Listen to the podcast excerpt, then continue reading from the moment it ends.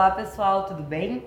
Meu nome é Angeline e eu tô aqui hoje com a minha colega a doutora Daniela para responder algumas questões sobre contratos de crédito, em especial em situações que eles são pactuados de forma remota, seja por telefone, aplicativo, e também informá-los de algumas disposições que vieram com a Lei do Superendividamento e com a Lei Geral de Proteção de Dados que também são importantes para que vocês entendam o contexto de licitude dessas contratações. Na semana passada nós abrimos uma caixinha de questionamentos no Instagram do BVK Advogados e vocês interagiram bastante, nos fizeram alguns questionamentos que são muito importantes. Nós selecionamos alguns e vamos responder eles aqui para vocês. Vamos começar pela mais importante delas. O que é proibido na hora de ofertar o crédito? Bom, Hoje em dia se criou um padrão de conduta agressivo por parte de algumas financeiras no sentido de prometer a concessão de um crédito fácil para o consumidor.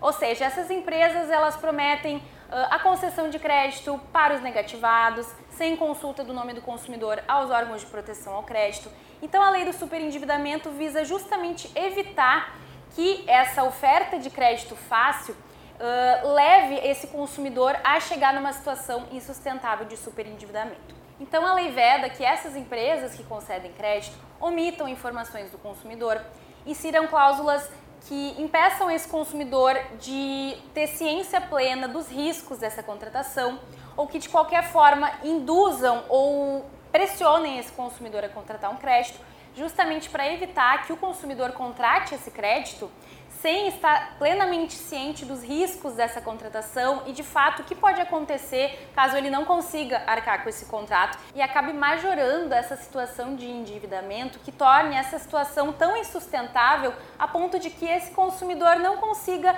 garantir o seu mínimo existencial. E caso o consumidor acabe efetivamente tendo esses direitos violados, né? Alguma instituição financeira não observe essas diretrizes, o que, que ele pode fazer? Esse consumidor ele pode tanto acionar o PROCON, como também ingressar com uma ação judicial. Inclusive, a lei do superendividamento prevê que, se ficar comprovada a prática dessas condutas, essa empresa financeira pode ser obrigada a reduzir os juros e os encargos do contrato original, a depender da gravidade da ação, e também indenizar esse consumidor por danos morais e materiais, claro, se devidamente comprovados. E eu acho que vale lembrar também que o banco, a instituição financeira, ela precisa fazer uma análise efetiva das condições desse consumidor para implemento. Não basta só que o consumidor faça essa análise e veja se consegue arcar com essas parcelas, mas o banco também tem a responsabilidade de, mediante uma análise financeira do consumidor, saber se aquele crédito, se aquela concessão é responsável ou não. Nos últimos tempos, se tornou uma prática cada vez mais comum essa oferta de crédito pelo telefone ou pelo WhatsApp. Isso é permitido? A oferta em si, ela é permitida, né? É um meio comercial usual, ok. Mas existem algumas condutas adotadas nessa prática que podem ser consideradas ilícita e abusiva. Vou selecionar duas delas que é importante que toda pessoa saiba. Bom, a primeira delas, não é lícito o assédio de ligações oferecendo concessão de crédito. Isso é perturbador. Já existem inúmeras causas no judiciário, né, para que seja arbitrado dano moral em virtude dessas ligações massivas para o consumidor. E a lei do superendividamento ela traz também um dispositivo específico que é proibido esse assédio, esse, essa pressão para a contratação do crédito. Justamente por isso é que esses slogans de contrato, uh, crédito garantido, independente da situação, por isso que isso está sendo proibido para resguardar essa liberdade da escolha. Então lembre-se, ligações que ultrapassam o bom senso em quantidade, elas são ilícitas. Um segundo ponto que merece toda a nossa atenção é que agora, com a Lei Geral de Proteção de Dados Pessoais, é possível questionar a fonte de obtenção do telefone, né, que é um dado pessoal, da pessoa que está recebendo essas ligações para concessão de crédito. Principalmente se essas ligações estão vindo diariamente, né? Porque realmente é uma pressão, é uma abusividade que precisa ser controlada. Então, busque né, questionar pelo, na mesma ligação ou buscar na internet o canal específico dessa empresa para questionamentos acerca da, de tratamento de dados pessoais, questione, né, com quem você conseguiu o meu dado pessoal, por quem foi compartilhado, sob qual justificativa você está tratando o meu dado pessoal. Por quê? Porque você pode se opor a esse tratamento e com isso ter o seu dado excluído. Como a gente vem de uma cultura de falta de regulamentação e compartilhamento indevido de dados pessoais, ter esse, essa noção de quais são as empresas que possuem esse nosso contato é fundamental para diminuir essas ligações comerciais que que não é nem beiram ao assédio, que são assédio puro e que acabam deixando pessoas vulneráveis, como idosos, né, pessoas que não possuem compreensão contratual, ainda mais expostos a essas chances de superendividamento. Essa próxima pergunta aqui ela é muito importante, ela vai ao encontro daquilo que a gente estava conversando.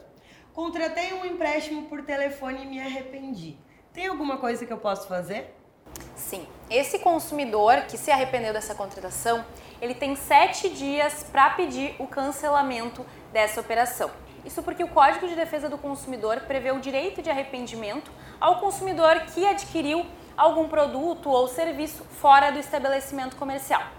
Então, esse consumidor pode entrar em contato com a instituição financeira pedindo o cancelamento desse empréstimo, né, desde que respeitado o prazo de sete dias. E esse pedido pode ser feito tanto presencialmente quanto por e-mail ou por telefone, mas é importante anotar o protocolo de atendimento, porque caso essa empresa se negue a cancelar essa operação, você possa ingressar então ou com uma reclamação formal no Procon ou até mesmo com uma ação judicial para pedir o cancelamento do empréstimo.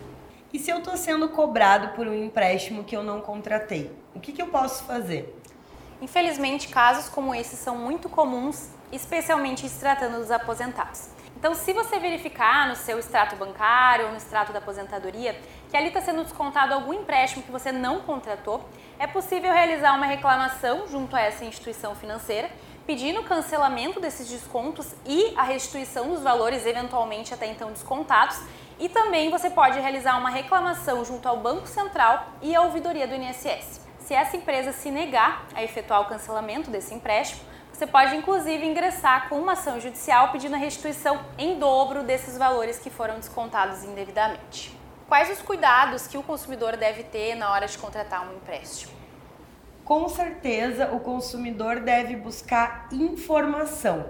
E é isso basicamente que a lei do superendividamento promove né, a boa informação para que o crédito só seja contratado quando efetivamente aquele consumidor possui condições de adquiri-lo. Como eu busco essa boa informação? Qual é essa boa informação? Primeira coisa, qual é o custo efetivo mensal da parcela desse empréstimo? Porque muitas vezes a gente percebe que se fala, bom, ah, mil reais vou pagar uma parcela de 100 reais em 10 vezes, quando na realidade a parcela vai ser de 200, 300, né, hipoteticamente falando. Então é esse que é o, o custo mensal efetivo que deve ser informado, para se perceber se existe condições ou não de colocar aquele, aquele débito né, junto com as demais, os demais custos mensais do consumidor. Custo total do empréstimo também precisa vir especificado né, no contrato. É importantíssimo e é dever né, da instituição financeira fornecer uma cópia desse contrato para que o consumidor, ainda que se contrate por telefone, por exemplo, possa ter registrado se é efetivamente aquela taxa de juros que foi a negociada, né? Então essa, esses cuidados são importantes.